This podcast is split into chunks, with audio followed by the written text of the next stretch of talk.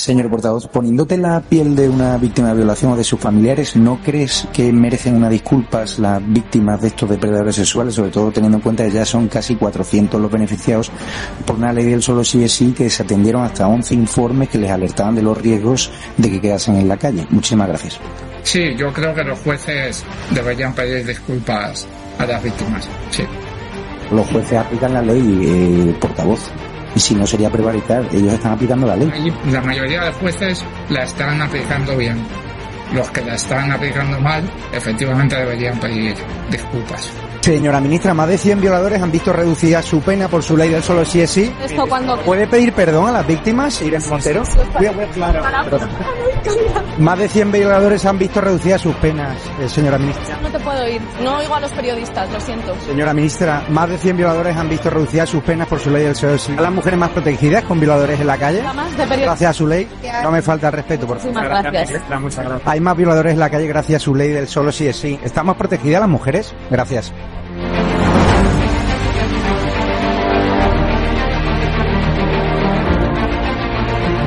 Gustaría preguntarle, señor portavoz, ¿por qué no hicieron caso a esos 11 informes previos de la ley del solo es sí que advertían de, de que efectivamente depredadores sexuales podían ver rebajadas sus penas? Y el pasado domingo hubo un acto de su partido donde una de las participantes eh, dijo que no quieren que los violadores se pudran en la cárcel. No sé si eso refleja la posición de... ¿Quieren qué?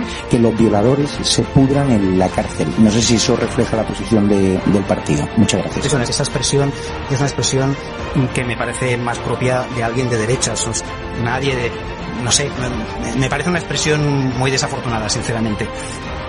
Lo de los 11 informes, ¿por qué no, por qué no atendieron esos 11, 11 informes que Bueno, sobre, ese, sobre eso creo que hay una discrepancia sobre lo que decían esos informes. Yo no estoy de acuerdo con lo que dice usted que decían. Por todo ello, vamos a instar desde la mesa del Congreso y vamos a exigir a la presidenta del Congreso de los Diputados, Merichel Batet, a que se lleven a cabo y de forma inmediata todas las acciones necesarias para impedir el acceso a las instalaciones de la Cámara Baja a Javier Negre y a cualquiera de sus empleados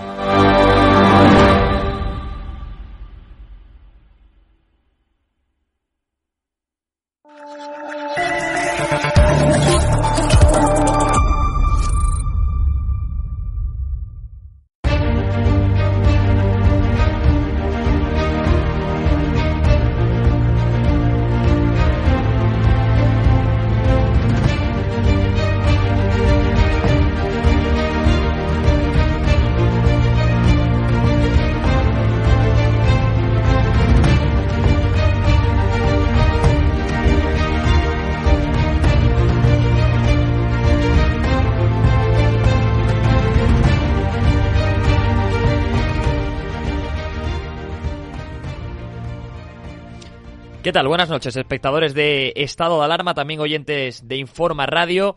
Bueno, antes de comenzar, eh, en este día de hoy, ¿no? Especial, bueno, para todos los andaluces, este martes 28 de febrero, día de, de Andalucía. Eh, besos por allí a, a la tierra que, que me acogió con siete años y que me gustaría indicarles que, bueno, que yo me encuentro con, con síntomas ya de alergia, o sea, que, que no se extrañe si en algún momento tengo que cortar para estornudar, porque, bueno, llevo, llevo unos días un poco, bueno, eh, pachucho, no me puedo tomar la pastilla, me estoy vacunando, o sea, que, bueno, vamos haciendo lo que podemos, pero aquí estamos, una noche más con todos ustedes en esta noche de estado de alarma cuando son exactamente las 9.16 aquí en directo. Bueno, eh, pues para hablar como siempre de todos eh, los temas que ya saben que, bueno, pues diversos eh, medios de comunicación pues les, les, bueno, pues les esconden, ¿no? No podemos decir, no lo podemos decir de otra manera porque la realidad es, es la que es, que muchas veces pues incluso supera la ficción que nos quiere dibujar este gobierno. Pero como les digo, vamos a hablar pues de eso, ¿no? De, cómo este gobierno, por ejemplo, ha subido la inflación en febrero eh, por segundo mes consecutivo, después de que subiera en enero también.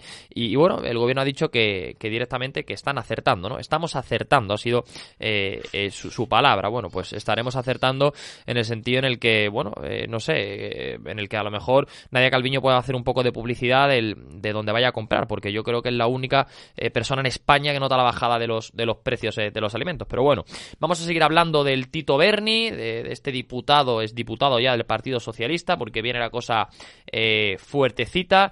Eh, vamos a hablar también de cómo el Poder Judicial ya eh, ha hablado, ha dicho que, bueno, que, que hay 646 rebajas, bueno, ya realizadas, ¿no? Incluidas las 65 carcelaciones en estos cinco meses de, de la ley del solo sí es sí. Y vamos a hablar también, pues además, eh, Marcos, espero además que no te tengan giro y pronto porque lo vamos a dejar para el final, pero quiero hablar contigo sobre todo de esto, de cómo los opositores a bomberos ya alertan, ¿no? De lo que tú comentaste en el otro programa cuando hablamos de la ley trans, porque ya están temiendo las consecuencias de esta ley trans, de, bueno, claro, pues de que haya gente que diga, oye, pues yo me siento mujer, pues voy a hacer las pruebas de mujer, pero soy un hombre, ¿no? Entonces, yo ahí sí que quiero entrar en debate contigo eh, y que nos explayes tú un poco eh, tu tu posición, que ya la conocemos todos, pero bueno, eh, primero de todo saludarte, hombre, ya también aprovecho para darte la bienvenida un, día más y, encantadísimo de tenerte por aquí. El placer es todo, es todo mío, Ezequiel, como siempre que, vengo. Encantado de comentar las, consecuencias de, la ley trans, que siguen, eh, que siguen, por cierto, negándolas, del mismo modo que negaban las del CSI. Lo que sucede con las oposiciones a bombero es solo una, una parte de las consecuencias perniciosas en las cuales delibera la ley. Eh, algunos lo venimos advertando, advirtiendo, luego nos explayaremos sobre, sobre ello, pero sobre todo tengo muchas ganas de hablar del Tito Berni, que es el tema que, debería estar copando absolutamente todas las tertulias y todos los medios de comunicación. Hoy me he despertado y, me he sorprendido, la verdad, no muy gratamente, cuando he visto que uno de los principales medios de este país eh, habría en portada con unos WhatsApp sobre el caso Kitchen. ¿no? Eh, un, medio que que, bueno, que es sospechoso de connivente con el gobierno, pero incluso de ellos me, me sorprende, me sorprende que, que, sigan tapándose los ojos ante la realidad. Es porque eres joven, porque ese medio hubiera aceptado apuestas a que no se acaba lo de Siempre, siempre, siempre terminan sorprendiéndome, para mal, siempre terminan sorprendiéndome para mal. Ramiro, aprovecho ya también para saludarte, que estás también en tu casa, encantadísimo de tenerte por aquí. Aquí estamos para comentar eh, el estrambote nacional. Totalmente, además, eh, estaba diciendo, ¿no? El tema de cuando he dicho y he leído el titular, ¿no? De estamos acertando, ¿no? Decía el gobierno, te has reído. O sea, que ahora te daré paso cuando saluda a Yusef Temsamami, que lo tenemos otra noche más aquí con nosotros, desde allí, desde, desde su tierra, desde Cataluña. Así que, Yusef, encantadísimo de tenerte eh, por aquí. Que por cierto te digo una cosa, ¿eh? Te vamos a contratar aquí también en diseño, porque vaya, vayas carteles, eh, chulos que hacen, sobre todo al menos sacan las fotos actuales mías, porque aquí el equipo de, diseño no me quiere y saca fotos mías de cuando, bueno, tenía hasta pelo. O sea que, bueno, fíjate tú si hace ya tiempo de esas fotos. O sea que encantadísimo de tenerte una noche más aquí, Josep. Muy buenas noches, Ezequiel. Un cordial saludo a los compañeros que están contigo ahí en el estudio. Pero te digo una cosa: eh, el ingenio nace con la necesidad, eso ya lo sabemos. Los que no somos especialmente agraciados a nivel de belleza tenemos que recurrir ¿eh? los que no somos guapos tenemos que recurrir a, eh, ciertos, eh, ciertos trucos ¿no? de diseño para que al menos nuestros carteles queden mm. mínimamente decentes, ¿no? Pero bueno, fuera, fuera coña. Me gusta, me gusta, es un tema que me gusta, o sea que eh, ha sido un placer compartir eh, cartel contigo para estar. Pues encantadísimo también por aquí, Yusef. Bueno, eh, comenzamos si os parece, ¿no? Ya hablando del tema, y además te voy a dar a ti la voz, Ramiro, porque tu reacción ha sido cuanto menos curiosa por eso, porque bueno, Isabel Rodríguez, portavoz del gobierno, eh, lo ha señalado, ¿no? Este martes, en el día de hoy, eh, tras conocer que la inflación ha subido en febrero por segundo mes consecutivo, pero, bueno, pese a la rebaja parcial del IVA de los alimentos, eh, y ha dicho directamente estamos acertando con nuestras medidas, ¿no? según el portavoz del gobierno, la inflación en España está controlada, después de subir apenas dos décimas en febrero, porque España sigue siendo uno de los países europeos con el IPC más bajo. Las medidas del gobierno son eficaces, ha insistido el Instituto Nacional de Estadística. Nos vamos ahí al INE, ¿no? Porque ha publicado este martes, en el día de hoy, como digo, el dato adelantado de la inflación de febrero. Eh, según cifras, eh, el IPC se ha situado en el 6,1, dos décimas por encima de la cifra marcada el mes pasado. Es el segundo mes consecutivo que sube y además la inflación subyacente, eh, que no tiene en cuenta ni la energía ni los alimentos, se ha situado en el 7,7 desde el 7,5 de enero. Es decir, aquí no para de subir todo, vemos cómo la economía se resiste, vemos cómo los datos macro y microeconómicos dan, bueno, pues la razón a la gente de que no notan la bajada, de que no notan que haya una mejoría, pero el gobierno no sé si vive en Narnia, en el país de nunca jamás, no sé dónde narices vive, pero todo está genial para ellos y están acertando con las medidas. En el relato, ¿no? O sea, suben los precios. Los precios son resultado de una interacción pues podéis imaginar, ¿no? Como si fuese un reactor atómico, es una reacción de montones, de cientos, de miles de factores individuales y de sectores, de cientos de sectores y de microsectores Y evidentemente los resultados, los datos no son buenos. Lo que tocaría decir simplemente sería decir, bueno, los datos a pesar del esfuerzo, de la rebaja del IVA, etcétera, pues apenas se contiene. Esperamos que en meses sucesivos y tal, si no estudiaremos alguna cosa más. Está pasando cosas parecidas en Europa. Vamos a, vamos a ver cómo evoluciona. Eso sería una respuesta honesta a un problema complejo, ¿eh? un problema complejo porque es verdad que tiene muchas patas en, en muchos sitios. Bueno, no, pues eh, da igual, ¿no? Igual ayer salió en, ese regalito que le hicieron los de Telecinco al presidente Sánchez diciendo que, como ahora ya la corrupción no era el problema, porque ellos, la moción de censura, esta no tiene sentido, pero la de la que él hizo tenía sentido porque la, España estaba preocupada por la corrupción, ahora ya no hay corrupción. el Tito Berni son juegos oh, florales eh, de por Semana Santa, ¿no? Eh, bueno, se trata de, de, decir, tú dices, sale un resultado, acabas de perder el partido 3 a 0, tú vas a tu casa, dices que has ganado, lo dices 20 millones de veces, a ver si se convierte en verdad. Y es mentira manifiestamente, documentalmente, etcétera. O sea, lo de que digan que están entusiasmados con la bajada de, del IPC, me, da, me, reía porque es cómico directamente, ¿no? O sea, como dices tú, esos son los datos, ¿no? Los datos son que sigue subiendo y que además nosotros teníamos un acumulado previo, porque la inflación además es acumulativa y cuando te dan, si tú ya has acumulado 20, por decir algo, claro. que lo, lo, de que ahora ya 5 dice, y, y, tú tienes 6, tú tienes más, dice, no, pero yo había acumulado 7 y tú habías acumulado 20 y ahora yo sumo 6 y tú sumas, y yo sumo 5, o sea que, que no, que es mentira. Eh, ese número último tendríamos que verlo en el acumulado de los últimos dos años. Entonces veríamos que el número es mucho peor que en el resto de Europa. Además, Ramiro, eh, nosotros cuando traemos aquí a, a Víctor Píriz, que es diputado del Partido Popular, economista, nos habla mucho también del efecto rebote, ¿no? Dice, claro, eh, tener en cuenta que si hay economías que estaban en cero, pues claramente el efecto rebote va a ser menos que nosotros que estamos en el menos 7, ¿no? Claro, o en el menos 5. Claro, Entonces, claro, claro, a la hora de subir, ¿quién bueno, va a subir más? Es que, bueno, está, es que, está, clarísimo. Eso además, además, que todos le dicen, no, que el PIB nuestro se mantiene más alto. Si todos somos el único que no ha recuperado Exacto. los datos del 19 somos los únicos. Y claro que vamos más rápido que los otros. Los otros es que han ido más rápido y están, hemos ido mucho más lentos en la recuperación pandémica que el resto de Europa, que todos los países del resto de Europa. No, no de algunos, de todos. Entonces, ese es otro número de esos cómicos, ¿no? No, nuestro PIB está subiendo. Oiga, vamos a ver. Somos el único país de Europa que está por debajo de los números de 2019. Hmm. O sea, sí, que ahora está usted único, mejorando, pero es que usted ha suspendido exacto. los últimos dos años. Y estos chicos que ahora sacan las notas justitas, resulta que han aprobado los dos cursos. es, bueno, dice, pero es, ¿cómo se atreven a decir una cosa tan tal? Bueno, lo dicen, lo dicen, lo repiten. Ahora están centrados en desbloquear uh, el abstencionismo que está aumentando mucho en las encuestas. De verdad, las bolsas de votantes tradicionales socialistas están están emitiendo señales de que hay un porcentaje significativo que piensan ir a la abstención y están dedicándose a, transmitir un mensaje que, aunque sea mentira a base de machacar, pues bueno, eh, les, les, les aporte eh, cierto valor. Es que el dato es el que, el que resalta Ramiro, que es que España es la única economía de Europa que no ha recuperado el nivel prepandémico. Claro. Pero, eh, por única. desgracia, en España, y al contrario de lo que se suele eh, promulgar en ciertas tribunas, el relato es el que mata el dato desde hace eh, demasiado demasiado tiempo. Hablábamos de la, de la economía sumergida y a mí me gustaría subrayar que una de las grandes economías sumergidas precisamente en España es la que la, la relativa a la prostitución cuya regularización, Lógicamente. cuya regularización permitiría además eh, una, una, importante suma de dinero eh, a las arcas públicas. Eh, entendemos que ahora el PSOE evidentemente no está, no está, no está en ello, ¿no? Lo cual no, no, no deja de, de sorprendernos. Y, Porque parece que son clientes, ¿no? Claro, eso, eso, eso apuntan algunos, algunos sumarios, ¿no? Eh, algunos sumarios que son ocultados por, por algunos de, los, de, de, las principales terminales, terminales mediáticas. Y luego que el hecho de que el relato mate al dato también, también explica eh, eh, este argumento eh, que está sacando ahora mucho a colación el presidente del gobierno, Pedro Sánchez, cuando avisa de que la corrupción ha dejado de ser una preocupación entre los españoles. Yo sinceramente me lo creo. Yo me lo creo porque conozco cuál es la inercia social de España y porque conozco el papel o la dejación que han tenido los principales medios de comunicación en estos últimos cuatro años para con el gobierno de coalición.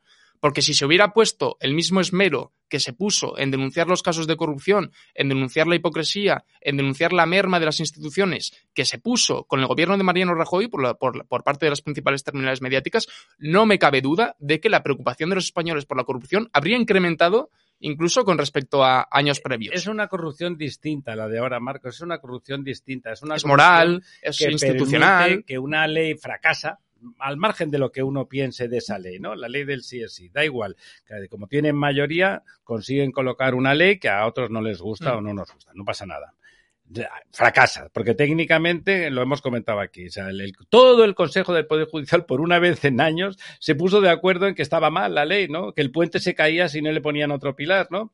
Decían, oye, no, no, la ley, a, uno decían, a mí me gusta, a mí no tal, pero este no, así no va, así se va a caer.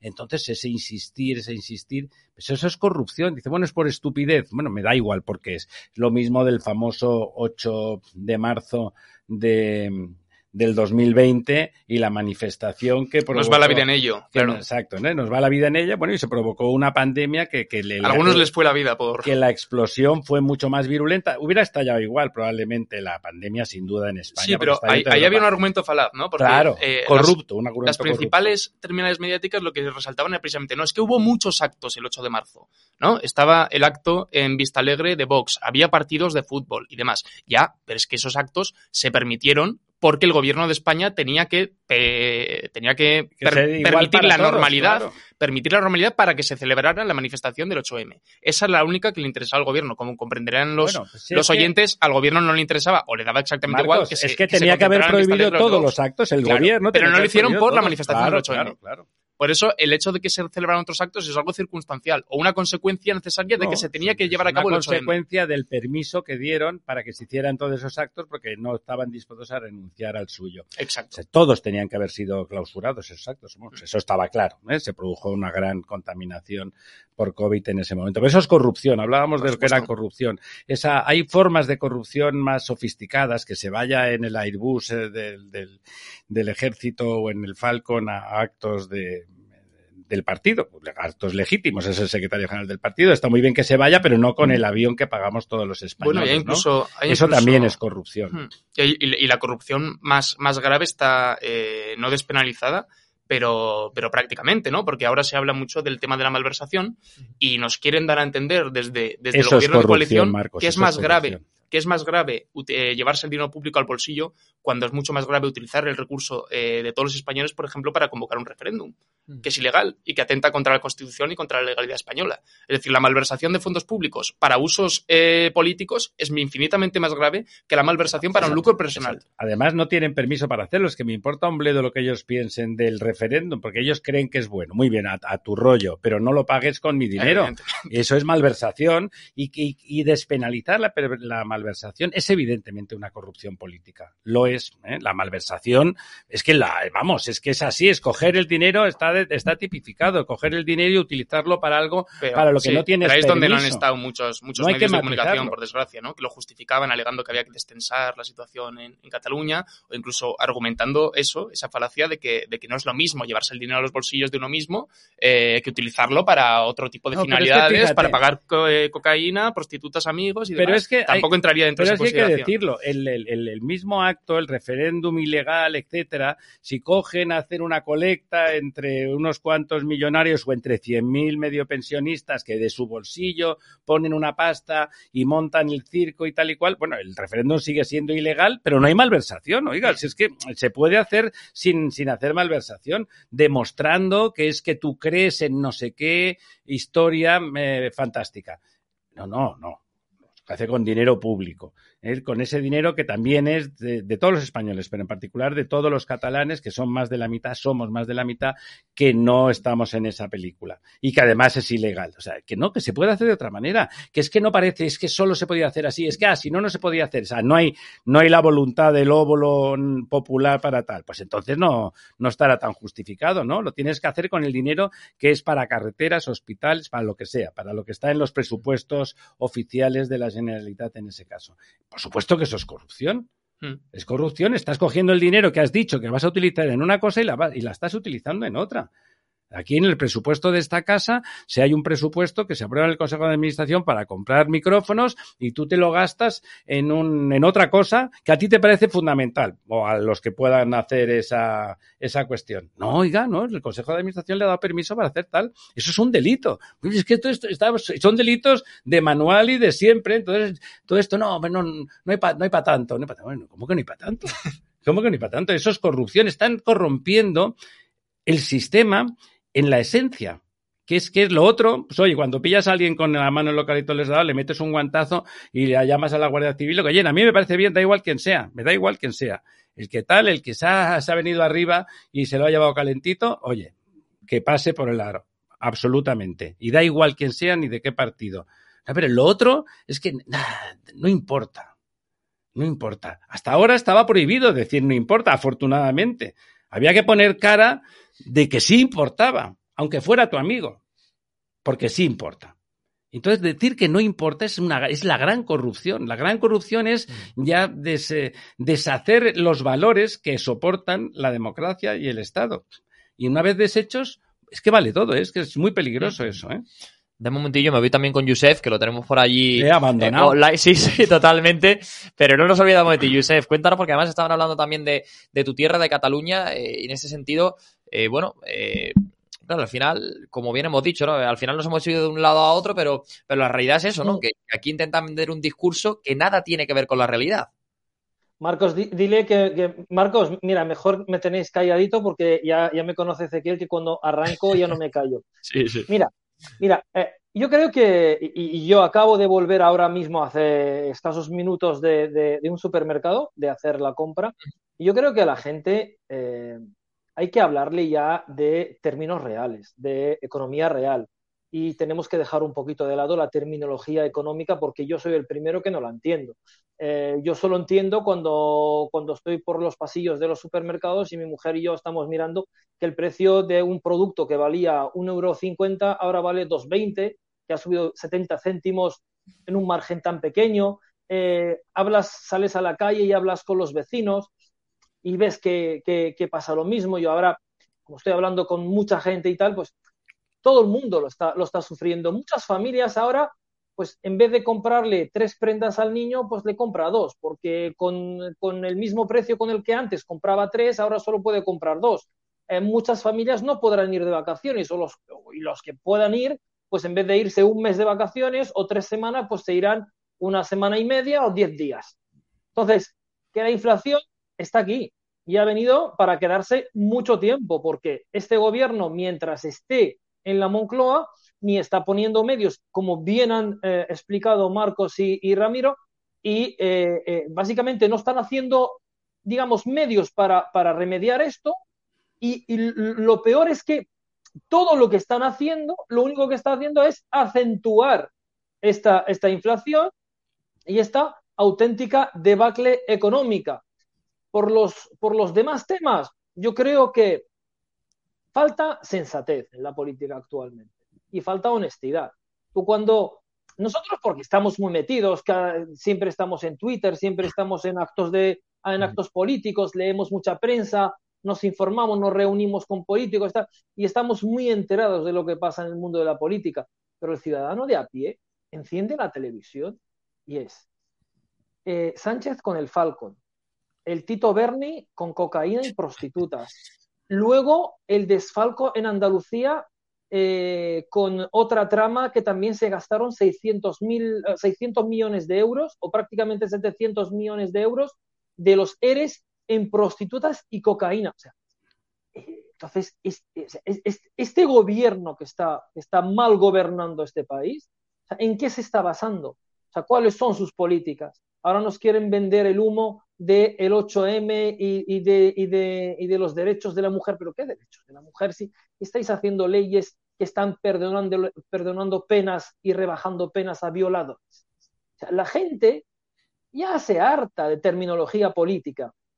La gente solo ve la realidad, la, la realidad o sea, que, que tocamos con las manos. Vemos que la vida se está encareciendo, vemos que las políticas sociales son unas, unas auténticas catástrofes. Ven que la diplomacia es nefasta. Ven que eh, a nivel de industria estamos fatal. Ven que el rey llega a Barcelona, a Cataluña, para, para, eh, para el acto del, del, Mobile World Congress. Mira, hasta a mí se me ha apagado la luz. Vamos, esto es catastrófico. Eh, que, que, que, que, el rey llega a Barcelona a, a, a inaugurar el Mobile World Congress y, y, y, la, y la alcaldesa se ausenta Sí, pero bueno, Josep, a la comida de, a, la comida esa sí que va, ¿eh? la comida oficial para bien meterse de comidita buena y rica, ahí sí, ¿eh? Claro, claro, claro. No, a ver, a ver, aquí, aquí, ellos son malos políticos, pero tontos no son. Hmm. ¿eh? Tontos no son. Porque aquí todo lo que sea eh, por la cara, todo lo que sea mangar, mira, bueno, yo veo ahora a Ada Colau y, y, me acuerdo en la época en la que todavía asaltaba bancos para tirarse por el suelo con camisetas verdes y mira, la cara se le ha cambiado bastante, ¿eh? la mujer se le nota bien cuidadita.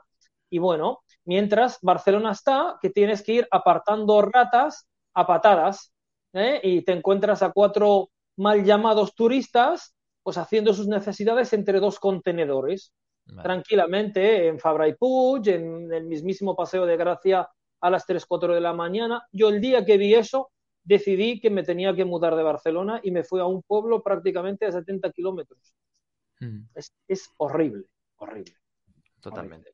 Bueno, si os parece, ¿no? Pasamos al, siguiente tema, que además ya lo estaba comentando Yusef, el Tito Berni, ¿no? Porque, bueno, hemos conocido en el día de hoy, ya vamos viendo que va saliendo información día, día a día. La trama, bueno, pues mediador eh, ofrecía a los empresarios a los que captaba la promesa de obtener privilegios, pues en materia de contratación pública, ¿no? A cambio, eh, pedían un peaje de 5.000 euros, nada más y nada menos que esa cantidad, pero la juez del caso eh, también no está investigando si ha existido eh, extorsión a empresarios, ganaderos y queseros, pues a cambio de recibir tratos de favor en las inspecciones o en el trámite de, de ayudas europeas, ¿no? Porque al final no solo se trata de pagar, porque claro, si tú no quieres pagar, quizá puede haber detrás una, una extorsión por parte, bueno, pues de todo lo que se está desvelando detrás, una presunta extorsión. Al final, la causa de esta trama eh, corrupta, pues la está instruyendo una juez de Santa Cruz de Tenerife, María de los Ángeles Lorenzo Cáceres, eh, que ha, bueno, pues ha habido ya una veintena de registros, 13 detenidos, aunque solo uno ha ingresado eh, en prisión, el general de la Guardia Civil, Francisco Espinosa Navas, del cual pues hemos dado una información importante en la mañana de hoy en edatv.news, por si se la han perdido que vayan a, a leerla, y junto a él otras tres personas pues encabezaban la trama, ¿no? El ya exdiputado socialista Juan Bernardo Fuentes, su sobrino Taiset Fuentes y el empresario canario Antonio Navarro Tacoronte, cuyo testimonio está destapando los detalles del caso, que, bueno, pues por eso se llama caso mediador, ¿no? Porque él era el mediador, existía la figura de ese mediador y, por cierto, en exclusiva también hemos hablado con él aquí en edatv.news, también lo pueden ver en nuestro canal de YouTube. Eh, cada día, como les digo, se van conociendo más nombres eh, dentro del listado de la presunta trama de corrupción liderada por el diputado socialista como eh, conocido como el Tito Berni. Hoy hemos conocido que Miguel Carmelo Dalmau Blanco, senador socialista por Zaragoza, más conocido como esquiador y es alcalde de Utebo, también se relaciona con la supuesta trama de corrupción, según la información recogida en el sumario del caso. Pero también, atención, llega a Valencia, salpicando a Chimo Puig y cuatro ayuntamientos socialistas que contrataron a dedo con una de las empresas del caso mediador, casualmente, ¿eh? como siempre digo. El Partido Popular ha exigido al partido liderado por Sánchez que dé las explicaciones pertinentes y lo ha pedido así en la sala de prensa eh, del Congreso de los Diputados Cuca Gamarra, portavoz popular en la Cámara Baja del Congreso. Y lo que le exigimos al Partido Socialista, dado que se está poniendo en entredicho la labor de los diputados, es máxima transparencia y explicaciones. Dice que han investigado algo y parece conocer los nombres de algunos diputados y, sin embargo, se ocultan. Y lo que hace falta es transparencia. Saber quiénes son esos diputados que acudían a esas cenas o a esas comidas para que se pueda saber realmente qué grado de implicación tienen. Porque lo que ha quedado claro durante esta mañana es que en el Partido Socialista se sabe quiénes son y se tapa quiénes son. Y lo que no puede ser es que esté en entredicho la labor de los diputados porque un grupo de diputados socialistas hayan tenido una conducta que no es la propia de quien ha sido elegido diputado por parte de los españoles.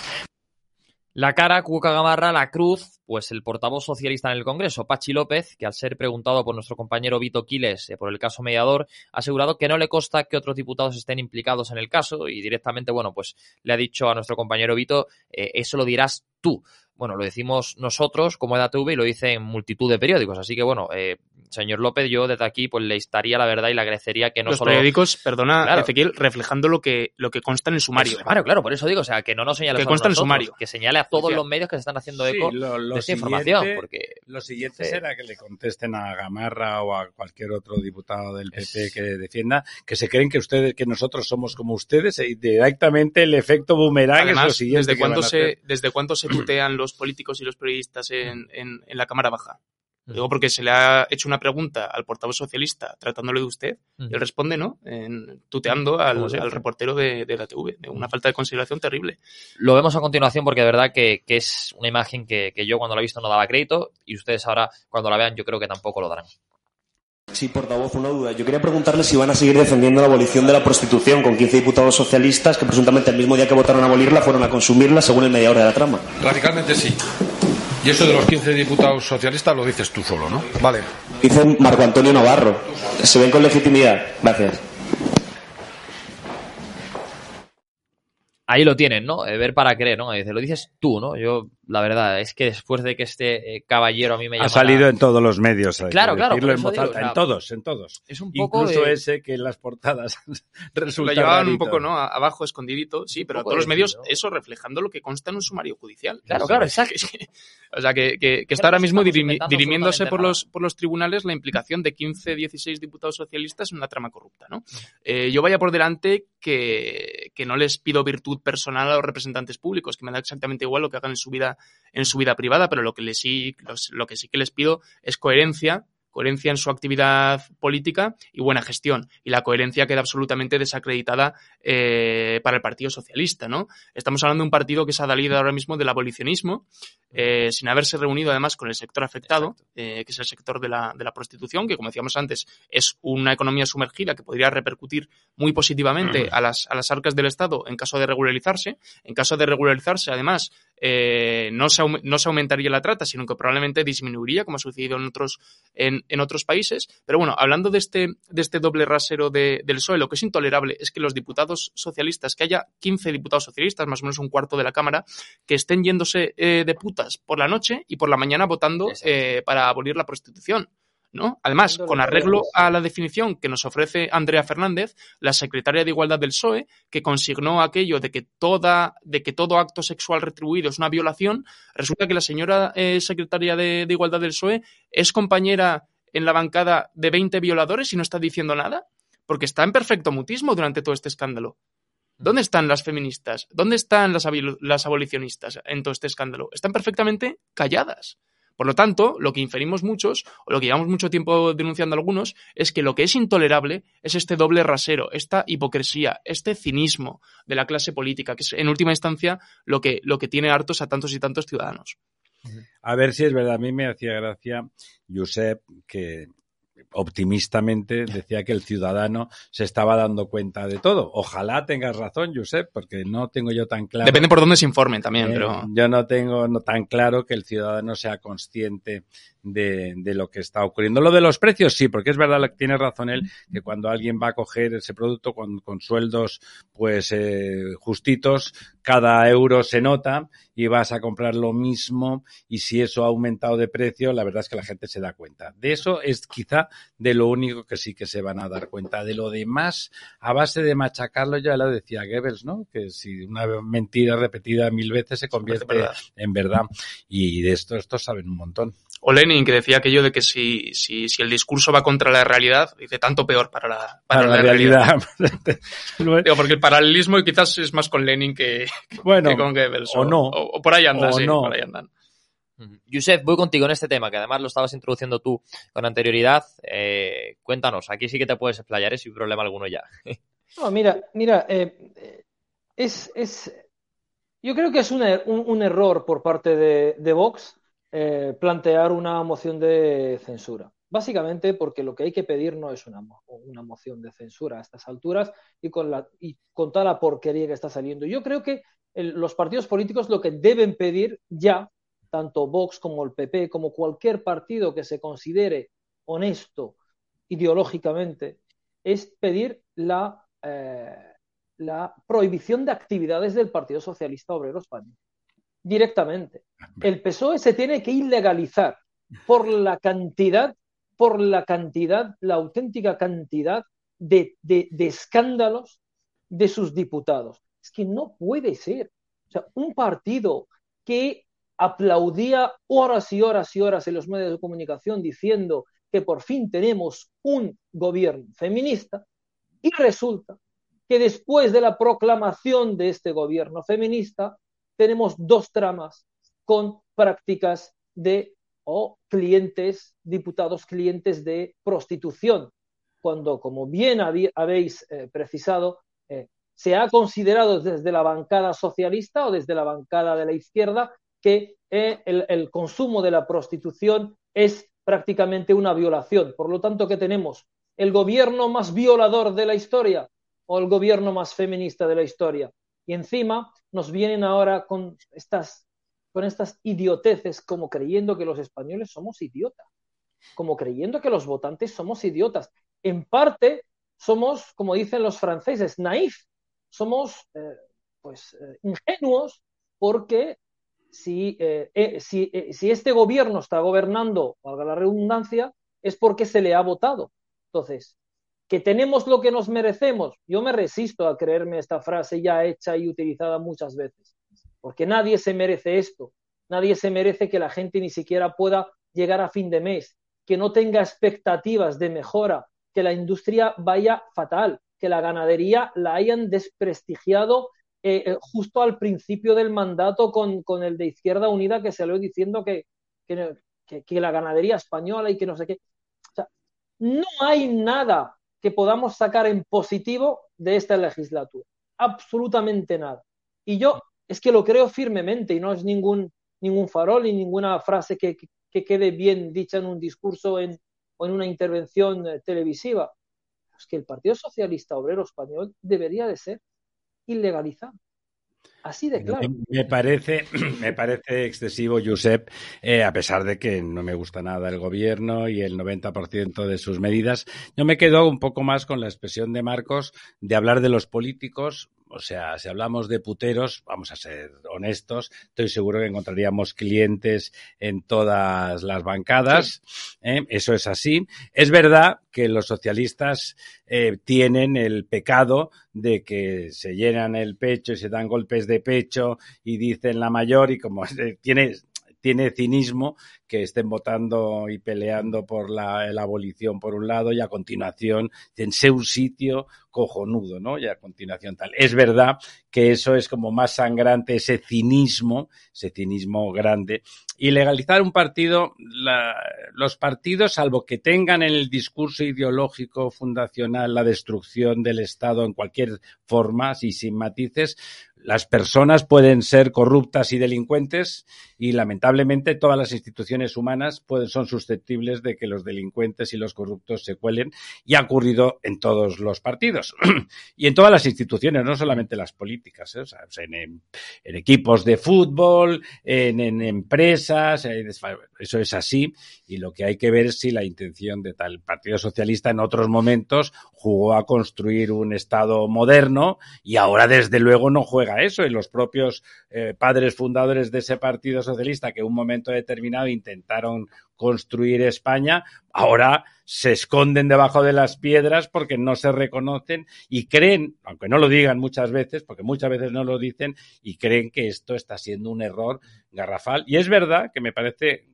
grave y esperemos que lo como dice Feijóo que la moción de censura sea en las urnas y realmente se sustituya al gobierno porque creo que, que, el modelo de estado que tenemos ahora está en riesgo si el gobierno permaneciera otros cuatro años más que además si permaneciera sería con el mismo modelo porque no está claro que no tendrían posibilidad de hacerlo de otra manera porque sería únicamente sumando el Frankenstein de nuevo y eso sería definitivamente probablemente el fin de de lo que se ha dado en llamar el régimen del 78 y de la concordia, ¿no? De la concordia que nace de la Constitución española y tal. Sí que creo que estamos en un momento delicado y sí que me parece que hay que tener cuidado con todo lo que se hace para facilitar que lleguen las elecciones y las gane eh, la oposición, ¿eh? y las gane la oposición. Pero Ramiro, perdóname una cosa, que simplemente para, para matizar una cosa que has dicho. Eh, no hace falta que, que, el partido tenga como objetivos romper España a nivel documental, a nivel de objetivos en el momento de la... Porque es que, ¿qué es lo que ha hecho Sánchez? en eso tiene ha pactado, Ha pactado con independentistas que quieren romper España y, ha pactado con los descendientes de ETA que querían romper también España a base de bombas. Por lo tanto, yo creo que es más grave pactar con independentistas y descendientes de ETA o herederos de ETA que tenerlos los objetivos, porque al fin y al cabo tenerlo escrito y no llevarlo a la práctica. con arreglo, arreglo, con arreglo a ese baremo, hay que recordar que el Partido Popular también ha pactado con independentistas vascos y catalanes en otras legislaturas. Es decir, es un baremo, es un baremo bastante, bastante absurdo. Y mira, hay que, ponerlo todo en contexto. No, poniéndolo todo en contexto. En su momento. Es lo que pretendes, lo que pactas con esa gente. Si tú pactas un presupuesto para hacer una carretera, no tiene más importancia. Si lo que estás pactando es la destrucción del, del Estado de forma clara y manifiesta, porque lo que pactas es una ley que dice que vas a anular lo, lo, que sea o, o, estás haciendo traspasos impropios o como se está haciendo ahora, se está perdonando un, un, un dinero a, a, la, a la región más rica de España, como es el País Vasco, y se está perdonando ese dinero que es fruto del, del concierto para seguir quedando bien, claro, con, con, ese partido, el PNV, que sin el cual no hubiera sido posible la moción de censura a Rajoy, ¿no? El tema, fíjate, pues si tú, cualquiera puede cambiar, entre comillas, si lo que te pide un partido que ha sido independentista es que quiere una carretera a Balsareñ, pues hombre, pues a lo mejor no importa, ¿no? Pactar una carretera a.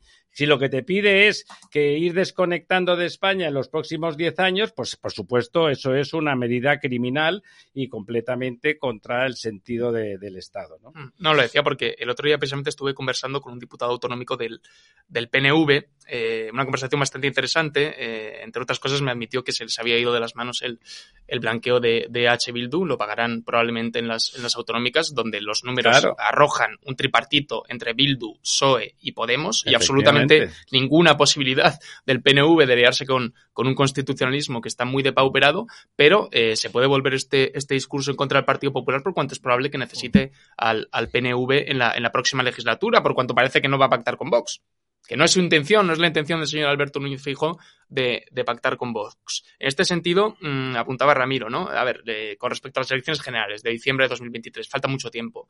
Eh, es cierto que el CIS no se lo cree absolutamente nadie, no se lo cree ni siquiera dentro del PSOE. Hay encuestas, hay encuestas internas mentira, dentro del Marco, PSOE. No, no hay encuestas internas dentro del PSOE que, que según informaba Ketty Garaten de Objective, eh, arrojan ahora mismo entre 90 y 95 diputados para el Partido Socialista y unos 140 para el Partido Popular. Vale, esa es una tesitura muy positiva para la derecha. Todavía falta mucho, todavía falta mucho y la situación económica eh, probablemente vaya a ir a mejor a base de endeudar al país, pero va, vaya a ir a mejor y todos los escándalos de la ley del solo sí es sí, de la ley trans, de la reforma de la malversación, de la reforma de sedición se pueden quedar atrás para diciembre. Ojo, porque las encuestas se pueden, eh, yo creo que el PSOE ha tocado ahora mismo ya suelo electoral. Estamos en una tesitura en que el PSOE ha, ha, tocado suelo electoral y puede subir. Pero ahora bien, en caso de que, de que nos creamos que las encuestas finalmente se van, a, se van a dar de esta manera, ¿qué hará el Partido Popular con 140 escaños? Necesita eh, sumar mínimo 36 para formar una mayoría absoluta. ¿A quién va a mirar? ¿A quién va a mirar? ¿Qué va a hacer? ¿Qué va a hacer con Vox? Yo creo que la jugada maestra ahí de Alberto Núñez Feijóo, yo creo que es lo que, lo, que, lo, que, lo que está en mente del dirigente gallego, es ofrecer una abstención al Partido Socialista para no entrar eh, o para no dejar entrar lo que en el argumentario de izquierdas a la ultraderecha en Moncloa, ¿no? Es decir, tú no quieres que entre la ultraderecha en Moncloa, pues dame tu abstención. Ahora bien, eso complicaría bastante la legislatura. Porque va a necesitar a Vox eh, o porque necesitaría de una fuerza estable eso, para toda. Eso no lo hará. No, no sé si y en caso de que el PSOE se niegue, el pues PSOE ya, le legitima, ya le legitima pactar con Vox. No, pero yo creo que lo que le pedirá es que se abstenga a Vox a cambio de alguna cierta negociación. Si consiguiera un volumen de 140 para arriba, hombre, que no es fácil, ¿eh? Mm. porque está tal como están las cosas.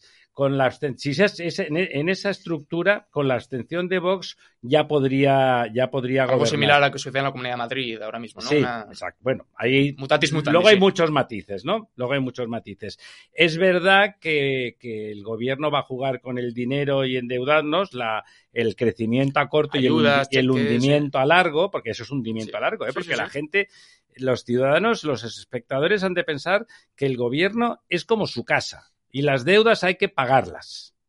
Hay que pagarlas. Es verdad que los gobiernos se pueden permitir algunas licencias que los particulares no podemos permitirnos, pero es más en el plazo que en el qué en sí. ¿eh? Por lo tanto, todo esto de ahora de inflarlo todo, llenarlo todo de funcionarios nuevos, para hoy. etcétera, es pan para hoy y hambre para mañana, ¿no? Eh, por eso es importante no hacer mucho ruido con las cosas que tapan. Ellos realmente tienen una capacidad de generar escándalos permanentemente que consiguen que los ciudadanos, que son bastante amnésicos, no tengan tiempo de olvidarse. El efecto bola de nieve, ¿no? Eh, claro, pero por eso cualquier cosa que distraiga es mala. O sea, hay que estar centrados. Yo creo que ahora, yo personalmente creo que la moción de censura es un error. Ramón Tamames es amigo mío y hablamos cada día, cada día, ¿eh? Hoy he comido con él.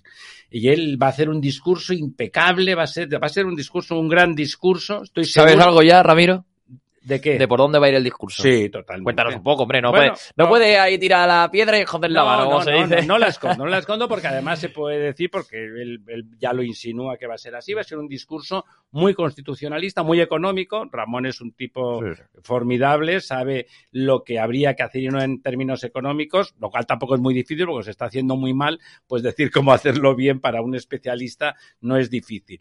Va a hablar en términos muy no va a poner cosas que puedan ser problemáticas en el discurso, va a hablar de lo que el gobierno ha hecho mal, más de una propuesta eh, partidista, porque además él es un liberal, Ramón es un liberal, y por lo tanto es, y es más liberal en lo social probablemente que el discurso formal de, de Vox, porque, el Vox adolece de que tiene un discurso formal que también hace mucho relato. Entonces, a veces es difícil saber hasta dónde llega alguna de las propuestas que serían de gobierno. Él va a hacer una propuesta muy impecable, yo creo que va a ser muy asumible por la inmensa mayoría de los españoles, lo creo.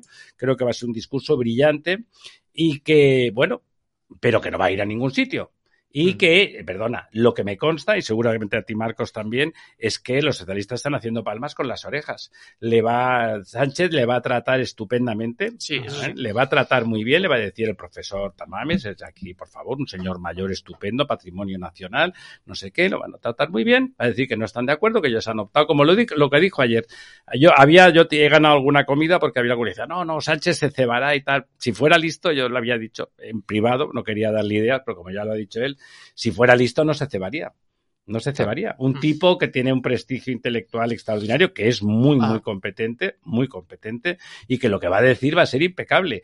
Va a ser muy difícil estar en contra de lo que va a decir en el. en el- con trayectoria académica Eso acreditada, Y una además- sensibilidad que, que- No, que, bueno, es un tipo sensible, inteligente, una sensibilidad social alta, es un buen tipo. Es, Exacto.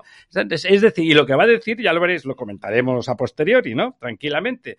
Pues va a decir cosas que es muy difícil decir que no. Por ¿eh? eso me sorprendía, digo, porque estoy muy de acuerdo con, con el análisis de Ramiro cuando dice que, que- que lo inteligente por parte de Pedro Sánchez sería plantear un discurso eh, amable Eso o- es. Con, con- con Ramón Tamames, porque ha trascendido esta semana que tanto Unidos, que tanto Unidas Podemos como los socios separatistas del gobierno eh, plantean una suerte de boicot a la moción de censura mediante la cual no interactuarían con el candidato, porque no quieren participar de lo que ellos consideran un circo. Yo creo que quedarían en una eh, o quedaría una, una imagen absolutamente absolutamente nefasta porque precisamente la, la- la gran, el gran acierto de Vox es el haber presentado a un candidato que puede amortiguar todos los golpes que normalmente se, se, se propinan hacia Vox. Sí, no, es Que- porque no viene, de, no viene de, de- de una sensibilidad ultraderechista como, como se puede No, tildar. ni, ni ultraconservadora, Ni digamos, siquiera, sí. ni siquiera. Luego, porque tiene una trayectoria académica eh, profesional Muy fuera de la política absolutamente brillante. Porque ha luchado por las libertades en este país mucho más que esos eh, No, y las- antifascistas y de lo salón. cree, y lo cree. de verdad, porque este eh, hombre Y estuvo, con Fernando un Dragó en la cárcel. en la cárcel, este no es un, una antifa de, de mm. salón eh, como, como, algunos de los miembros de, de, Unidas Podemos. Eso, eso a la izquierda le va a descolocar bastante a la hora de plantear el debate. Bueno, ellos como desde la ignorancia lo pueden ningunear. E, él es un tipo muy resiliente, es una persona, es muy resiliente, ¿no? Está mayor, pero es muy resiliente. pero me han dicho que, duerme cuatro horas al día, que sigue absolutamente, que se echa una siesta de media hora, lo digo porque estuve conversando se echa siestas, duerme un poco más de cuatro horas. Pero, pero algo bastante poco, que sigue siendo una persona muy ocupada. No, no, eh, trabaja como un enano. No, perdona, Marcos, no, trabaja tanto como podamos trabajar nosotros como mínimo. Te llama, yo estoy con él mucho, te llama a, las 8 de la mañana porque ya lleva dos horas pensando algo que decirte. Resalto lo de la vitalidad porque hay mucha gente que se plantea, ¿no? El, si va a estar eh, dispuesto. lo eh, importante es que el discurso va a ser muy bueno. Yo creo, como dices tú, que el que boicotee va a quedar mal. Y por eso Sánchez creo que ha sido, es muy listo y le va a tratar bien. Vamos, vamos un momentillo, por favor. porque es que nos tenemos que ir a publicidad, no sin antes saludar que ya lo tenemos con nosotros aquí a Fernando Enseñat, eh, presidente del Partido Popular en, Fuel, eh, a decir, en Fuerteventura, en Fuenlabrada, ¿no? Que he estado ahí haciendo cosillas con Noel y demás, de noticias y tal, y se me, se me iba a Fuenlabrada la mente, pero no, estamos hablando de Fuerteventura. Así que bueno, Fernando, un placer tenerte por aquí. Eh, bueno, pues para que nos hables de todo este caso Tito Berni, que quién mejor que vosotros, desgraciadamente, gente de las, de las Islas Canarias, de las bellas Islas Canarias, para contarnos todo lo que está ocurriendo allí. Pues sí, un poquito más lejos que fue Labrada, eh, presidente del Particular en Fuerteventura, aunque hoy me encuentro en el Parlamento de Canarias. Y nada, encantado de poder hablar con ustedes y, y de poder debatir un tema tan grave y tan escandaloso como el caso mediador. Cuéntame, eh, Fernando, en primer lugar, bueno, eso, ¿no? ¿Cómo, cómo se ha recibido allí la noticia, ¿no? En, las islas, porque eh, según nos indican a nosotros fuentes, eh, bueno, la noticia ha sido acogida con que es que no se quiere ver por allí al Tito Berni y, ha tenido bueno, que salir huyendo de, las islas. Bueno, como se habrá visto durante estos últimos 10 días en todos los medios de comunicación, cada día nos levantamos escándalos mayores, cada día nos levantamos con un hecho más grave. Estamos hablando siempre presuntamente, siempre respetando la presunción de inocencia y, por supuesto, una investigación que está abierta, pues nos estamos levantando con casos de corrupción, de pedir soborno, de pedir prebenda y destinar luego ese dinero pues a temas de prostitución, de droga, marisqueos y, demás historias. Como usted puede pensar, eh, los canarios, pues cada día nos levantamos con un escándalo mayor, estamos asombrados, estamos abochornados de lo que supuestamente y siempre con la presunción de inocencia estaban realizando pues dos directores, uno, un anterior director general de ganadería, un director general de ganadería actual del gobierno de Ángel Víctor Torres, del gobierno del Partido Socialista de Nueva Canarias y de Podemos en Canarias, y de lo que estamos reclamando del Partido Popular es, independientemente que hay una investigación abierta y que, por supuesto, hay un proceso judicial, pues responsabilidades y explicaciones políticas, que todavía el gobierno de Canarias no las ha dado y que le hemos reclamado a su presidente, Ángel Víctor Torres, que dé explicaciones políticas de lo que estaba pasando en la Consejería del Sector Primario, de los hechos que están saliendo todos los días en prensa, que además llueve sobre mojado, porque no es el primer caso que se produce bajo este gobierno. Recuerdo también el caso Mascarilla, los tres millones de unidades sanitarias que están durmiendo en los almacenes de los hospitales porque se compraron y no pasaron los controles de calidad del propio Servicio Canario de Salud y ahora se suma este caso mediador que son escándalos y que nos tienen a todos abrumados por lo que está apareciendo todos los días en prensa. Totalmente. En este caso, Fernando, también te quería preguntar, eh, eh, no sé si vosotros eh, vais a instar desde el Partido Popular de la isla de Fuerteventura, pues un poco al gobierno de Ángel Víctor Torres. No sé si a lo mejor eh, por preguntarnos si desde todas las islas vais a llevar a cabo una acción conjunta, por ejemplo, ¿no? Por ejemplo, valga la redundancia, estuvimos el otro día ayer con Sergio Ramos, con el senador del Partido Popular, y nos comentaba que él ya iba a pedir o había pedido explicaciones en, en, la Cámara Alta, en el Senado, pero no sé, como te digo, si vais o tenéis en mente hacer alguna acción conjunta de todas las islas para decirle algo a Ángel Víctor Torres, porque claro, ya la trama está salpicando inclusive al presidente de, las islas. Bueno, lo primero que hemos reclamado desde el Partido Popular de Canarias son explicaciones, transparencia y que Ángel Víctor Torres pues dé la cara, explique qué es lo que está pasando en su gobierno, porque ya nos pasó, le digo, con el caso Mascarillas, donde este gobierno gastó cuatro millones de euros para comprar un millón de mascarillas y ni han aparecido los cuatro millones ni han aparecido el millón de, mascarillas. Y nos decían que no sabían nada y que se enteraban por la prensa. Ese caso le recuerdo que ya está la Fiscalía Europea, que le ha costado el puesto a un director general del Servicio Canario de Salud y que se pidió una comisión de investigación en el Parlamento de Canarias que este gobierno de izquierda, que se dice transparente, el Partido Socialista, la bloqueó. Y lo que le hemos pedido en este caso, para que no se repita la historia y puesto que tampoco están dando explicaciones, pues le hemos, ya hemos llevado tres iniciativas. La primera, en la última comisión del sector primario de la Consejería de Agricultura, Ganadería y Pesca, le hemos pedido ya la dimisión a la consejera. Porque miren, mm. si estos hechos estaban ocurriendo y quiero poner antecedentes de que un director general de ganadería fue cesado en el mes de junio,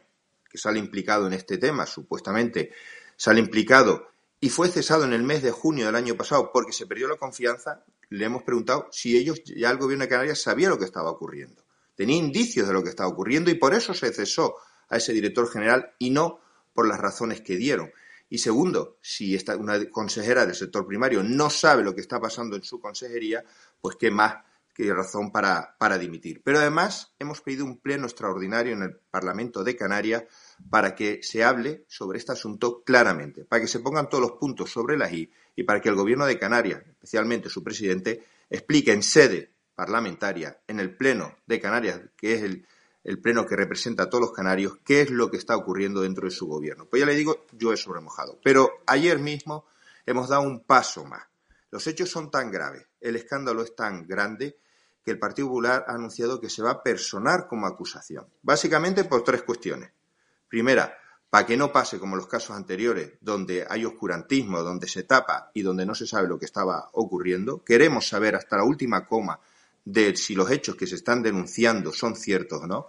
Segundo, porque miren, como le he dicho, ha habido otros casos anteriores donde incluso se ha secuestrado, cuando presentamos la moción de, de la de la comisión de investigación incluso no se dejó hablar a la oposición y se rechazó. Y tercero, porque una de las personas que salen presuntamente acusados, el señor Tacoronte, ayer, antes de ayer hizo unas declaraciones muy graves y es que se le encargó por parte del Cabildo Insular de Tenerife, gobernado por el Partido Socialista, se le encargó eh, reventar el municipio de Los Realejos, donde gobierna el Partido Popular, y destruir a, Manuel Domínguez, que es nuestro presidente regional y candidato al, al gobierno de Canarias. Y por supuesto nosotros esperamos que todo esto sea falso, que no sea cierto, que por supuesto que estas acusaciones que hace el señor Tacoronte no se confirmen y que sean mentiras.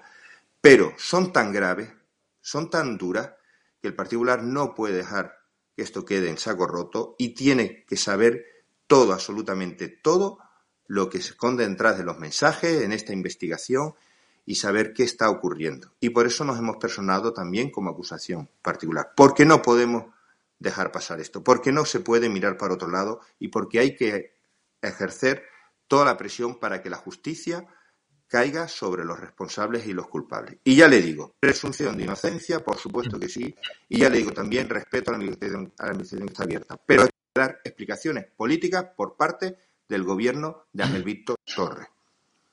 Mm. Pues Fernando, de verdad, te agradezco enormemente que hayas estado aquí con nosotros esta noche. Eh, quedamos a la espera de noticias y ya bueno, ya sabes que, seguiremos atentos a este caso del tipo Berni, eh, a ver qué nos, va contando y bueno, también un poco pues las acciones que vaya llevando a cabo el Partido Popular en relación a este asunto. Así que de verdad que agradecerte que hayas por aquí una noche más y ya sabes que tiene las puertas abiertas para lo que necesites. Agradecerles a ustedes estos minutos para poder explicar lo que está pasando en Canarias. Y además oía un rato antes la, la tertulia de cómo el Partido Socialista, el doble lenguaje ante los casos de corrupción, el lenguaje del embudo, lo ancho para el Partido Socialista, lo estrecho para todos los demás, y eso no se puede permitir. Tolerancia cero con la corrupción, tolerancia cero con las personas que se lleven lo de todo, pero tanto cuando son casos, en este caso del particular, como por supuesto cuando están afectando, pueden estar afectando a un gobierno del Partido Socialista. Y más cuando un día por la mañana votaban en contra de la prostitución y por la noche parece ser que ejercían de ella. Pues Fernando, muchísimas gracias. Y sabes que tienes tu casa. Gracias a ustedes. Bueno, nos vamos a publicidad. Nos vamos a publicidad y volvemos eh, en unos instantes para tocar los últimos temas de la noche. La ley del solo sí es sí y cómo, además, lo trataremos con Marcos, los opositores de Bombero, pues eh, ya están un poco hartos de la situación que se puede producir con la ley trans.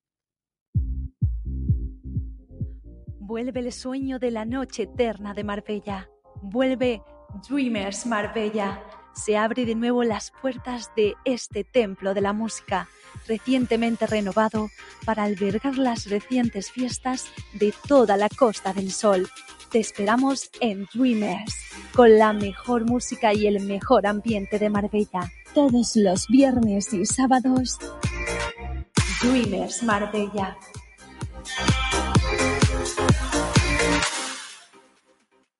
Editorial Actas es una referencia indispensable para todos aquellos lectores que sienten inquietud por conocer nuestro pasado aquellos que, como el que fuera controvertido canciller de Inglaterra, piensan que la historia hace a los hombres sabios. Editorial Actas, un lugar de resistencia, un lugar de defensa de la historia rigurosa y veraz de la España tradicional y de sus valores. Editorial Actas, siempre en grandes superficies o en tu librería habitual. Consulta nuestras novedades en actashistoria.com. Si estás pensando en renovar los equipos de impresión de tu empresa, seguro que esto te interesa. Coanda, distribuidor autorizado de Kyocera, te propone renovar todos tus equipos por cero euros. Así de fácil y paga solo por lo que imprimes en una única factura mensual para todos tus equipos. La mejor solución, todo en uno.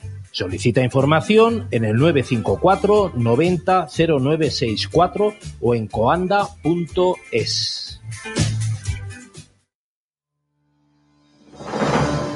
A ti, que no quieres que te engañen. A vosotros, que queréis estar informados. A los que ya se han cansado de medios que acaban vendidos al poder. Os merecéis que os demos lo mejor de nosotros. Sois parte de nuestra familia. La familia de Informa Radio. Una comunidad con numerosos descuentos y ventajas, sorteos, visitas a nuestros estudios y la oportunidad de colaborar con un medio de comunicación que no le debe nada a nadie y solo se compromete con España. Si quieres formar parte de la familia de Informa Radio, escríbenos por WhatsApp al 686 366715 686 366715 o envía un mail a info@informaradio.es.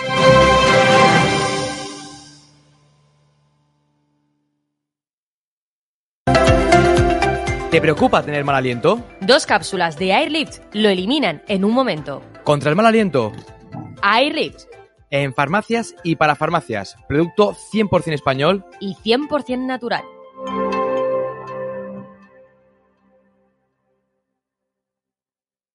La hostelería merece todo nuestro apoyo. El gobierno de la región de Murcia ofrece ayudas para alojamientos turísticos de hasta 200.000 euros destinadas a mejoras en eficiencia energética. Infórmate en calidadturística.rm.es. Campaña financiada por la Unión Europea. Next Generation. Plan de recuperación. Gobierno de España.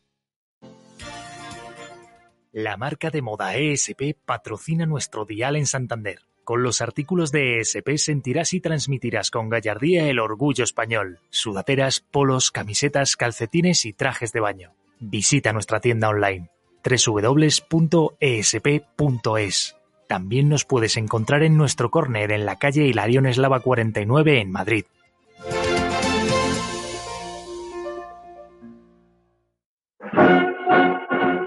El asador Guadalmina se complace en anunciarles que va a patrocinar la señal de Informa Radio en la zona de Marbella y Estepona, para informarles sin censura de las tropelías de este gobierno social comunista y del resto de la actualidad política y social. De esta manera, el asador Guadalmina se une a la lucha por defender la libertad de expresión, en colaboración con nuestros amigos Javier Negre y Javier García Isaac, al frente de EDATV e Informa Radio. Muchas gracias y viva España que va más allá de Vox. Exactamente. Estamos, estamos ya de vuelta, estamos aquí un poco en off, pero bueno, ya, ya hemos vuelto. No nos va a dar tiempo ¿eh? a tocar eh, la ley trans porque tenemos un reportaje de Bertrán en Dongo que bueno, que se nos va a ir a, los siete minutos y bueno, no vamos a tener yo creo eh, la capacidad seguro que tenemos, pero capacidad temporal va a ser imposible porque, claro, tenemos que terminar el, el, programa ahí 25 y 26, se nos va a ir a 22 y bueno, para dejarles con, el, con un mal sabor de boca y dejarles bueno, un reportaje maravilloso que ha hecho Bertrand y una tertulia de 2-3 minutos con los tres tertulianos que tenemos, preferimos, bueno, pues eso, eh, dejarlo para, para mañana, así que estén atentos porque el reportaje va a dar mucho que hablar. Pero no nos vamos a ir todavía, vamos a tocar en última instancia, en último tema, pues como el Poder Judicial, ¿no? Ya ha cifrado en 646 rebajas, incluidas 65 escarcelaciones, pues el balance de los cinco meses de la ley del solo sí es sí. Es decir, estamos hablando que si son cinco meses, 646 eh, rebajas, pues una media eh, de unos 105, 108, 110 personas que han ido saliendo eh, de la cárcel mensualmente, que se dice pronto, que estamos hablando de que si hacemos una media, pues estaremos hablando de, oye, pues de bastante, bastante, unas 3, 4 personas diarias, que para mí, pues creo que, que, es una situación un poco, bueno, pues escandalosa. Yusef, no sé a ti qué te parecen estas cifras, voy contigo, porque, bueno, pasa un poco como al principio del programa, ¿no? Que decíamos, el gobierno nos vende una cosa y nosotros vemos otra. Pues aquí pasa lo mismo, ¿no? La gente ve cómo no paran de salir eh, violadores y agresores sexuales a la calle, otros que se benefician de rebajas de la ley y aquí nadie pide perdón, aquí nadie dice nada, desde el primero, desde Sánchez hasta el último de la cola, nadie dice absolutamente nada, de nada, de nada, de que esta ley solo si así es una auténtica aberración un auténtico desastre. Son malos, pero aparte son cabezones. Es decir, sea, tú no reconoces que has cometido un error porque políticamente puedes decir, hostias, es que vamos a revisar esta ley, vamos a retirarla, vamos a anularla en espera de corregir los textos y volver a eh, presentarla de nuevo, pero en otro formato, con otras correcciones o la versión 2.0, ¿vale? Porque visto lo visto, la versión eh, inicial era básicamente una beta que no, que, no, que no ha dado ningún resultado. Yo creo que hoy por hoy tenemos el peor gobierno a nivel o en materia de eh, derechos eh, feministas, básicamente porque es el único gobierno en la historia de España que le ha perdonado las condenas a 626 personas. Yo estoy esperando a que llegue al 666, pues para mostrarles que es el número del diablo y que el diablo se llama Pedro Sánchez, exacto, y que es eh, Pedro, la bestia es Pedro Sánchez y que vive lamentablemente en la Moncloa. Solo una cosa, una, una pequeña cosa que me quedó en el tintero de eh, anteriormente, pero que también viene, viene a cuento. Yo creo que la moción de censura y el discurso del señor, eh, eh, del doctor Tamames, yo creo que para lo único que va a servir es para mm, mm, empezar ya la campaña electoral de las generales. Básicamente va a bajarle los pantalones a Pedro Sánchez. Sánchez tendrá enfrente dos soluciones, o callarse la boca y asumir todo lo que le dice, o meterse con un señor de 90 años. Por lo tanto, haga lo que haga, va a quedar mal.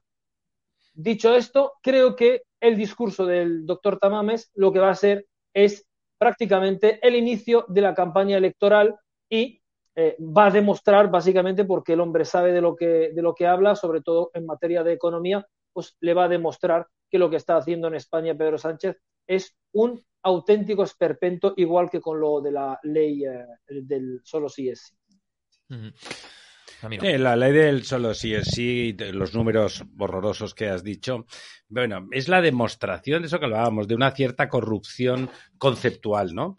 Una cierta corrupción conceptual. La, ley es un esperpento eh, de entrada, porque lo dice el Consejo del Poder Judicial, no lo decimos nosotros, que no somos letrados. y Insisto, las leyes las aprueban las mayorías y si a uno no le gustan, pues se fastidia e intenta que los demás voten otra cosa otro día. Pero no que las hagan mal, no que produzcan el efecto estrictamente contrario. Estuvo aquí hace poco, estuvimos también contigo, Ezequiel, el arquitecto, no me recuerdo cómo se llamaba, que fue teniente alcalde con Carmena, Ay, sí, el chico este que. Chico eh, aplicado, digamos. Un diputado de la.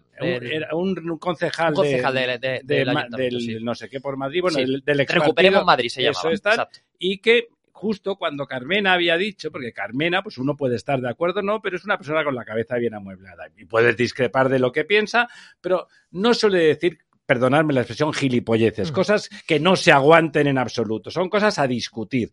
Y claro, lo primero cuando le preguntaron por eso, se le pusieron los ojos así redondos y dijo, hombre, claro, es que esto es de una soberbia y estúpida, o sea, ya está claro, no lo sabían, no creyeron en principio, porque la ignorancia es atrevida a los especialistas. Todo el Consejo del Poder Judicial, unánimemente, es que me da la risa, es la única vez en no sé cuánto tiempo dijeron que estaba mal y esta dale que te pego. Y no, y claro, ahí es donde entra la responsabilidad de Sánchez.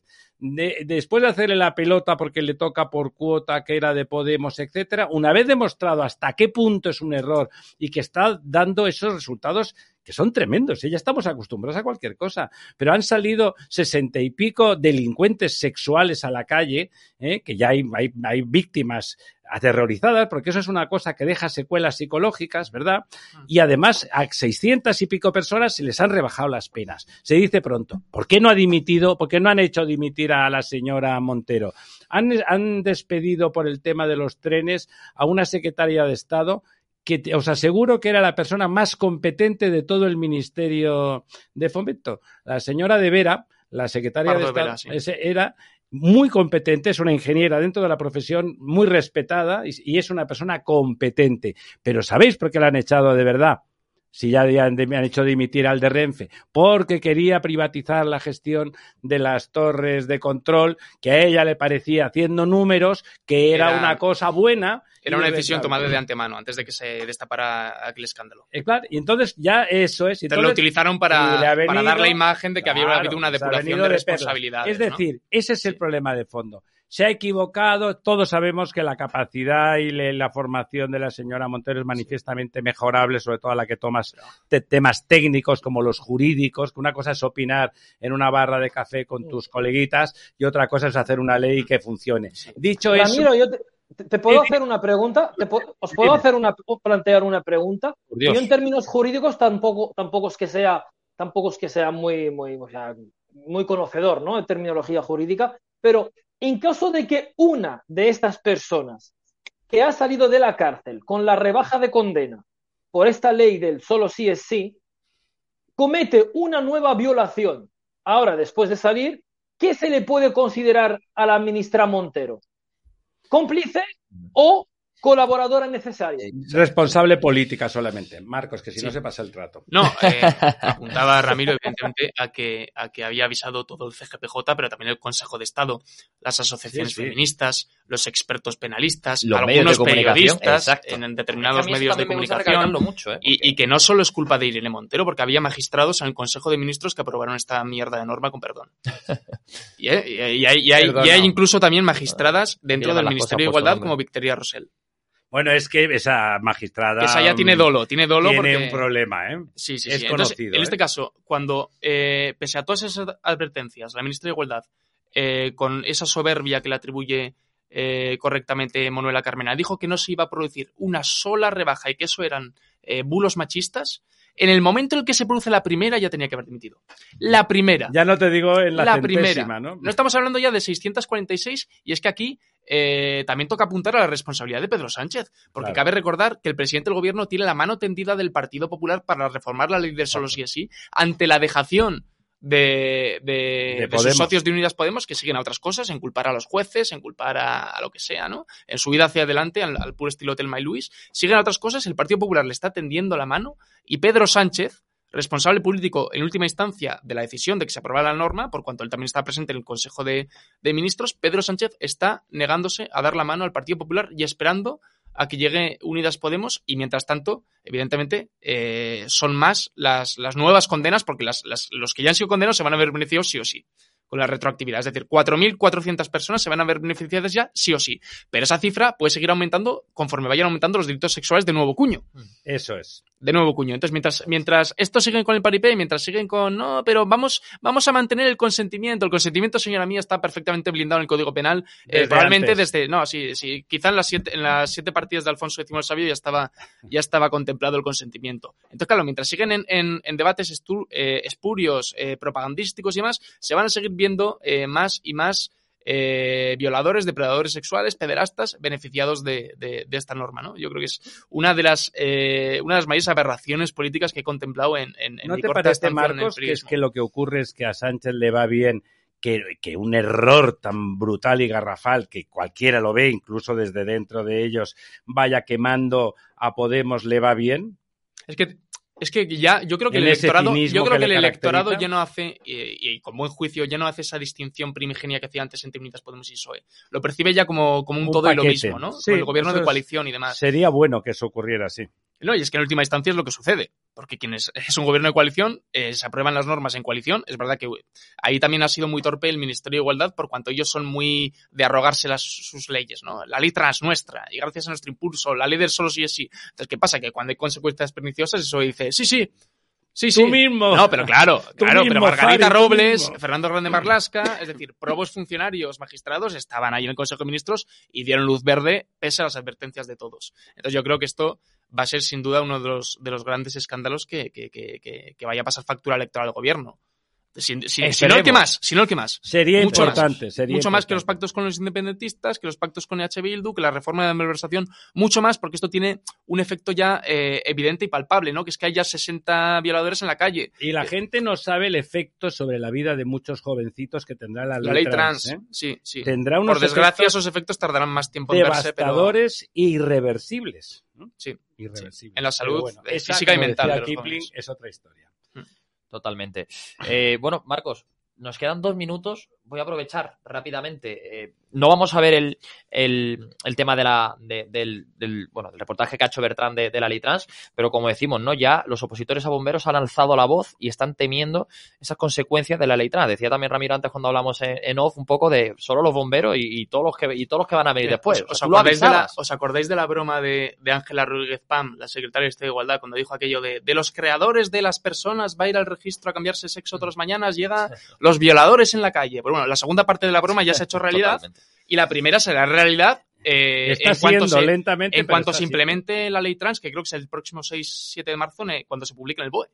Que por cierto están tardando sospechosamente demasiado tiempo en publicarla. Algo está sucediendo ahí. Eh, en cuanto se aplique, eh, no solo van a, eh, a, ser personas que quieran opositar en lo sucesivo a, al puesto de bomberos. Eh, yo he hablado y me consta que hay mucha gente eh, que quiere en lo sucesivo evitar denuncias falsas por cuanto tiene una expareja que, que le está haciendo la vida imposible. Conozco gente que quiere acceder al cuerpo policial, profesores universitarios que quieren hacer simplemente una labor de investigación, una labor académica, pedagógica o incluso beneficiarse de cuotas. conozco youtubers que lo quieren hacer por, por mostrar al, al resto de la población el, el, fallo del sistema y demás. Es que la ley actual, eh, tal y como está redactada la ley trans, no obliga a someterse a tratamientos farmacológicos ni a operaciones para que tú te puedas considerar una mujer en lo sucesivo, por ejemplo, Ezequiel, sino que basta con lo que ellos llaman la libre identidad sentida o expresada. Sentirse ¿no? mujer. Es decir, o y, sentirse hombre. Y con sentirse hombre y completar un, formula, un formulario en el registro civil, a ti se te da cita a los tres meses. A los tres meses vas ahí, ratificas la solicitud. No, evidentemente, sigo muy mujer, porque además, claro, no, eh, por cuanto no creen los estereotipos de género y demás, no te podrían decir a ti que no eres una mujer, no me podrían decir a mí que no soy una mujer, porque ¿quiénes son ellos? Y yo me siento así, para negármelo por muy apariencia masculina que, que, pueda llegar a tener. Entonces, a los tres meses tú ratificas la solicitud y al mes siguiente, es decir, en un total de cuatro meses, pasa a ser, pasa a ser mujer absolutamente todos los efectos. Si, si, si desde luego eh, las, las señoritas de igualdad no perciben que esto puede ser un caladero para que mucha gente haga el cambio de sexo, incluso si es por, por una cuestión puramente cómica, si no es por una cuestión puramente cómica, es que lo van a hacer, porque luego además a los seis meses tienen la posibilidad de, de hacer la rectificación registral. Es decir, que ni siquiera vale. es permanente. Cuatro meses de un par de papeleos, un par de pasos por el registro civil. A los seis meses tú pues tienes la capacidad de rectificar y, y va a haber mucha gente que, que, vaya a utilizar para beneficiarse, por ejemplo, en, en, oposiciones. Pero bueno, es solo uno de los miles y miles de supuestos que se abren claro. ahora. Porque es una ley que, que, que bueno, que, está todavía por explorar, a ver qué, qué consecuencias tiene en, en, en, la materia legal. Porque la materia de la salud de los niños ya hemos visto, por, por, por desgracia, las consecuencias Exacto. que tienen países como Reino Unido, Finlandia, Suecia y demás. Exacto. Bueno, pues aquí pero lo vamos no a dejar. Damos, pero el gobierno, el gobierno no se da, el gobierno no se da, el gobierno no se da cuenta de que está haciendo el ridículo a nivel internacional. Exacto. Eso es lo que yo me pregunto todos los programas que hacemos aquí. No le importa nada. Como la canción es que, es que todos los mandatarios del mundo entero se están riendo de el CSC, la ley trans, eh, pero, pero, la ley trans tiene no, hombre, no, ¿eh? si, si, luego dice Sánchez que la él va a Europa y... ahí, ¿eh? Luego dice Sánchez que va a Europa y le preguntan que cómo lo está haciendo y demás. Es un referente, es un referente. Eran cuestiones tuyas, Josep, y de, la, de las burbujas de extrema derecha como EDATV y demás, que, que nos inventamos las cosas. Luego el señor Sánchez dice que todo va muy bien, que le copian en la Unión Europea. Sí, sí, no, no, no. Le van a copiar. Ya verás tú. Ya verás tú. Totalmente. Josep, te agradezco que hayas estado aquí con nosotros una noche más. Un placer. Un placer, un placer estar con vosotros y haber eh, charlado hoy con, eh, con eh, Ramiro y con, eh, y con Marcos. Un placer. Una- un abrazo fuerte, Josep. Buenas noches. Buenas nit. bueno, Ramiro, un placer también tenerte por aquí esta noche. Ya Un sabéis. día más. Un día más, efectivamente. ¿Qué, qué cosas están pasando, eh?